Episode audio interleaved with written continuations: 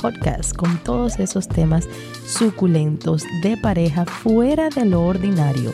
Aquí hablaremos de fantasías, deseos ocultos de la mente y todas aquellas cosas que algunos se atreven a hacer y otros no. Mi nombre es Temptation Nena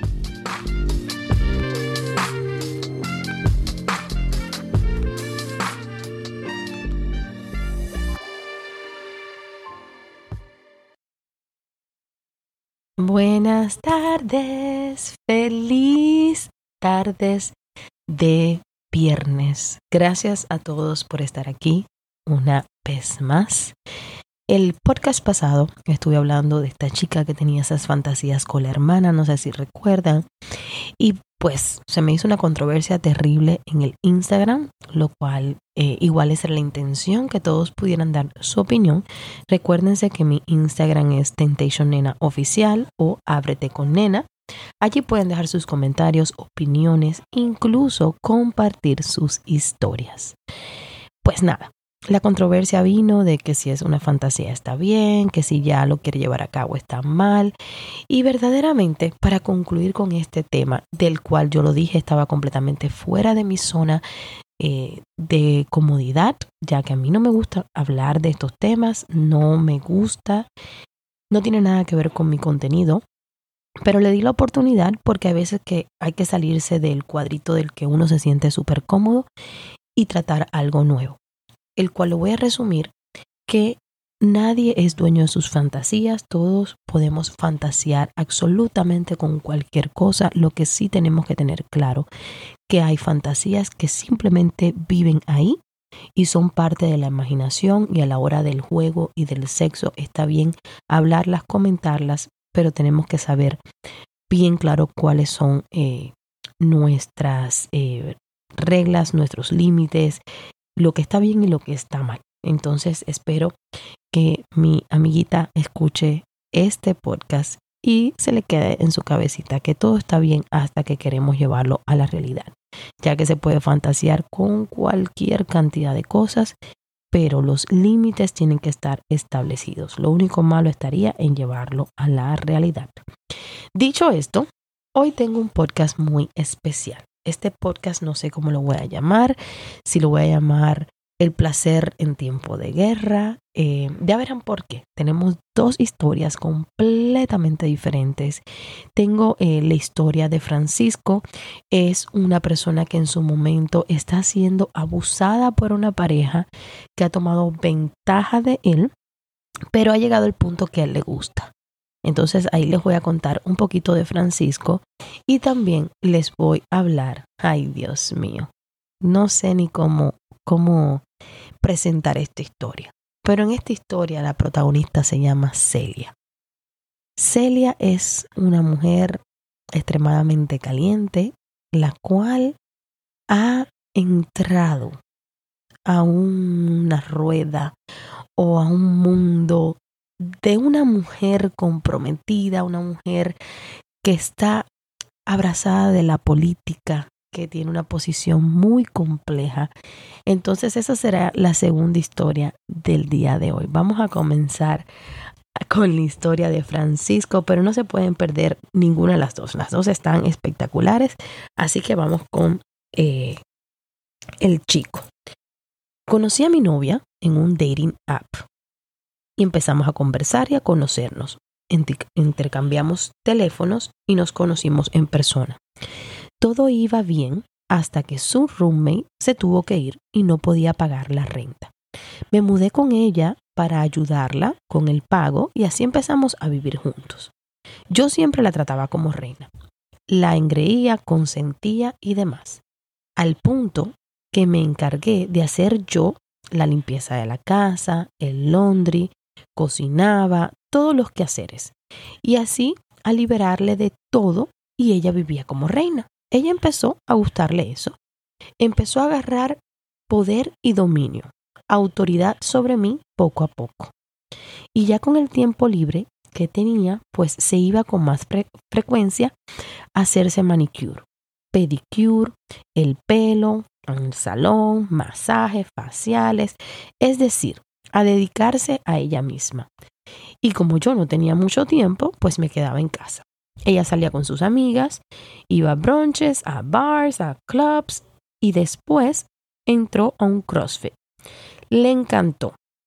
Y más cuando conoció a un chico, joven, atlético, más, mucho más joven que yo, con el que empezó a frecuentar y a salir.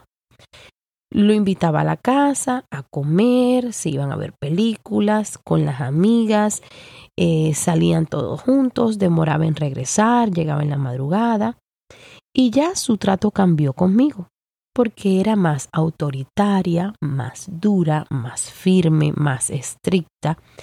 Le llamaba más la atención eh, que ese chico tuviera un detalle con ella que mis detalles. Hasta que un día llegó a la casa, hasta que un día llego yo a la casa y los veo abrazados en el sofá, viendo una película. Y me dice ella, qué bueno que llegas, porque tenemos que darte una noticia buena y una mala. La buena es que él es mi novio y se va a mudar aquí a la casa y dormirá conmigo. La mala es que tendrás que mudarte al cuarto de huéspedes. Seguirás atendiéndonos y sirviéndonos. Continuarás con tus deberes y obligaciones.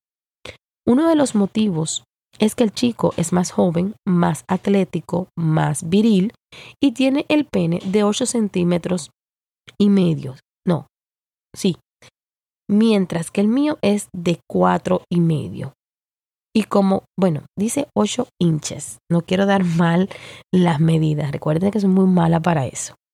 Y como comprenderás, él la satisface completamente al darle múltiples orgasmos, cosa que yo no puedo. Para esto, me puso un chastity cage para no tocarme ni tener erecciones indebidas.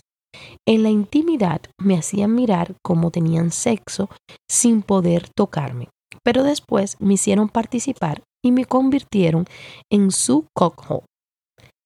Al final de tener sexo, yo tengo que limpiarles la leche a ambos, bañarlos en la ducha.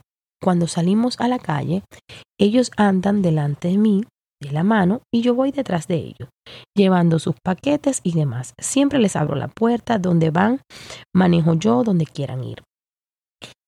A quienes les comento esto, se escandalizan y algunos me dicen que me vaya, pero la verdad es que me gusta y me excita ser dominado y humillado por ellos. Por eso te comento, para saber tu opinión y que puedas compartirlo en el podcast, a ver si hay más personas con mi propio caso. Pues bueno, Francisco, ¿qué quieres que te diga, mi amor? Tuviera millones de cosas que decirte, pero verdaderamente mi opinión en este caso es irrelevante, porque todo está con lo que tú te conformas y con lo que a ti te gusta. No necesariamente hay que tener sexo para sentir placer. Entonces yo te puedo decir, Francisco, recoge y vete. Pero si para ti el placer está en ese eh, juego que tienen ustedes, que tú eres el cojo, si tú te has conformado en no tener penetración, en no tener relaciones sexuales y dormir en el cuarto de huésped, tú te has conformado con todo lo que te está pasando. ¿Quién soy yo para decirte que te salga de ahí? Siempre he dicho que cuando em, se busquen una persona que sea máster, dominante, dominatriz, lo que sea, que no los abuse, que busquen una persona que los cuide, que sepa sus límites. Pero en tu caso tú no has puesto límites y todo lo que te ha pasado hasta ahora con esa relación, tú has estado de acuerdo. A ti de cierta forma te hace sentir bien, te gusta y te sientes conforme con ella. El único consejo que te puedo dar es que estés hasta que quieras estar, que aguantes hasta donde puedas aguantar. Si te da placer a ti, nadie más tiene por qué opinar o cambiar con lo que a ti te da placer. Yo siempre es una de las cosas que cuando eh, en la noche, en mi tiempo de, de orar y lo que sea, de pedirle cosas a Diosito, siempre le pido, por favor, que mis hijos no tengan una pareja abusiva. Pero si les hace feliz esa pareja, pues eso es muy problema de ellos. Y es el mismo consejo que te daría a ti, Francisco. Si te hace feliz, si te complementa a ti y te sientes conforme dentro de esto, pues está muy bien. Si tengo algún oyente que tenga una historia similar a la de Francisco, igual, parecida, como sea, y se atreva a compartirla, acuérdense que están las puertas abiertas de mi cuentas de Instagram en el cual es completamente anónimo. Siempre recuerden que yo cambio los nombres, aunque hay una persona, por ejemplo, como Tony, que sí quería que la historia tuviera su nombre porque él quería que la persona escuchara la historia. Así que mi corazón, mi Instagram también está abierto para ti, para cualquier cosa que tengas que comentar. Vámonos con la historia de Celia. La historia de Celia está de muerte. Voy a tener que hacerle unos cuantos ajustes, ya que esta es una historia de pasión, de sexo, pero que involucra a personas conocidas dentro de la política. Y por tal, eh, vamos a hacer aquí unos pequeños ajustes eh, para no comprometer la identidad de ninguna de las personas que están involucradas en esta historia. Pues comienzo por decirte que es muy confidencial esto que te contaré por las personas involucradas. Sé que eres muy discreta y por eso en ti confío. Gracias, mi amor. Hace unos meses, mi novio y yo estábamos en una aplicación conociendo chicas. Una noche me escribió una chica que se me hizo familiar. Luego recordé que había trabajado conmigo como bailarina. Comenzamos a hablar y tuvimos una conexión súper chévere. Las palabras fluían y se sentía como una tensión sexual. Llegó el momento que me preguntó si yo tenía novio y le dije que sí.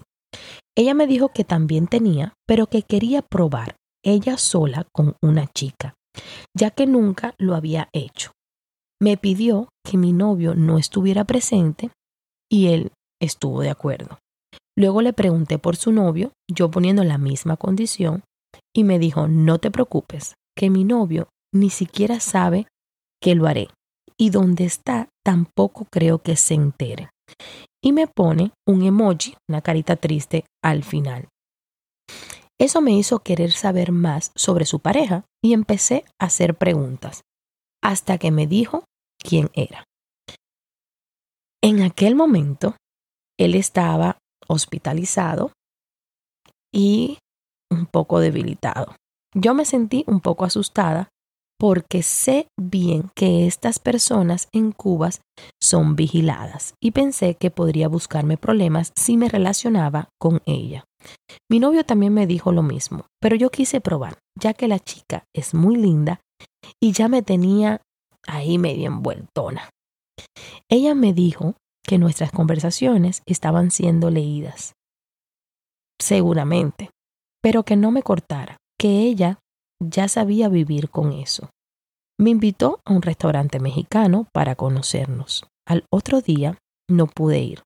Le inventé una excusa porque me daba pánico, para ser sincera. Pero ella seguía escribiéndome y lograba encantarme cada vez más. Así que concertamos una cita y dije, esta vez sí voy. Nos encontramos exactamente frente al hospital donde estaba su novio. Todo aquello estaba lleno de policías, pero ella es osada y disfrutaba retarlos con la mirada.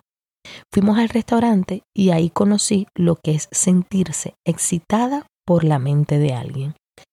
Era bella, sensual, inteligente y tenía una valentía, todas aquellas cualidades en una sola mujer. Cada vez que hablaba era como perderme en el espacio. Nunca me había mojado hablando cosas de la vida o de política. De ahí nos fuimos a una casa. Habíamos quedado en que si había química en persona, pasaríamos la noche juntas. Llegamos y se puso un poco tímida. Me bañé, luego ella cocinó, compartimos una cena maravillosa y subimos a una terraza rodeada de edificios. Ahí nos besamos.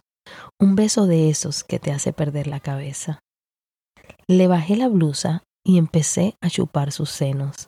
Ella gemía suavemente y eso me encantaba. Luego le abrí el chor, se lo bajé ligeramente y comencé a tocar su clítoris. Pude ver que sus mejillas se ponían rojas mientras seguía gimiendo. Le introduje par de dedos y poco a poco hice que tuviera un orgasmo. Fue una sensación brutal, ya que sentir como si tuviéramos espectadores desde esos edificios hacía aumentar la emoción. Luego bajamos, su teléfono no paraba de sonar entre periodistas y disidentes queriendo saber noticias sobre su novio. Ella respondía a todos apurada y yo en cierto momento me sentía hasta mal de saber que su novio estaba en el hospital y ella ahí conmigo. Pero bueno, su segundo orgasmo se lo di en el sofá. Se subió encima de mí y comenzamos a frotar nuestros clítoris, uno contra el otro. Súper rico. Verla moverse y venirse así fue épico. De ahí fuimos a la habitación y le hice sexo oral. Ella estaba muy excitada, súper mojada. Temblaba cada vez que sentía mi lengua. Tuvo un squirt muy fuerte. Y luego me acercó a ella y nos besamos. Me dio las gracias por hacer de su primera experiencia con una chica algo tan rico. Nos abrazamos para dormir.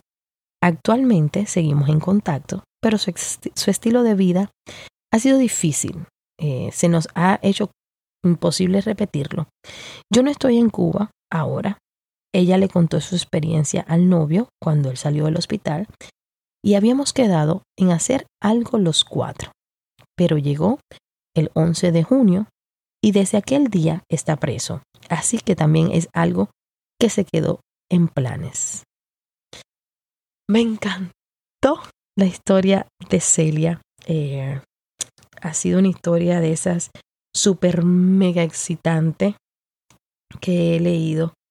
Verdaderamente, pues conozco a todos los personajes involucrados, entonces la hace más excitante aún, pero por cuestión de, de confidelidad, de, a ver, ¿cómo se dice la palabra?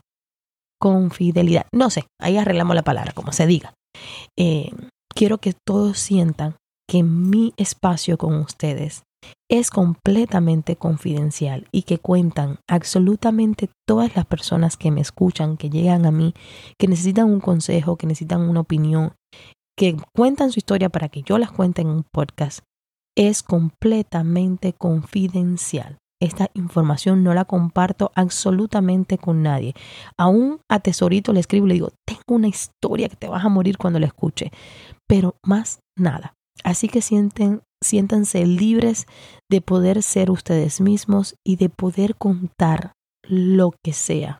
Esta siempre fue la intención cuando creé este espacio, un espacio para ser quienes son, porque a mí no me importa, yo no les busco el perfil, no miro la foto, pueden que sean personas famosas, como es el caso de esta historia en particular, son personas muy famosas, pero no les da, no me da a mí eh, absolutamente nada de, ay, déjame buscar, ay, déjame ver este personaje o el otro personaje, quiénes son los implicados. Eso no sucede.